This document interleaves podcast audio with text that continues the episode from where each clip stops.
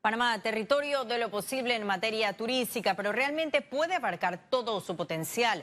Para analizar eso contamos con nuestro economista Carlos Araujo. Adelante, Carlos.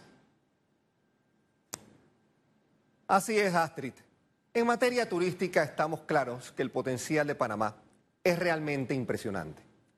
Playas, montañas, cultura, en fin, la oferta puede ser tan variada como gustos. La pregunta es si podemos ser todo para todos. De nuevo, pocos daban credibilidad a la capacidad de organizar un evento como la Jornada Mundial de la Juventud a principios de 2019 y se hizo. Quizás no con los astronómicos resultados o con las proyecciones financieras que esperábamos, pero se hizo.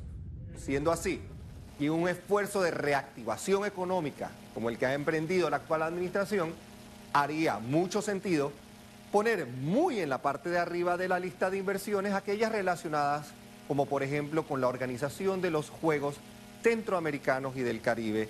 Eso sumado a la serie de eventos culturales que cada vez adquieren más relevancia, como el Jazz Fest, próximo a celebrarse.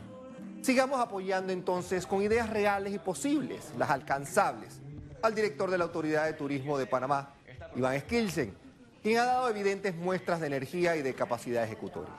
De verdad, seamos todo para todos, porque tenemos ese potencial, más que ningún otro país en la región.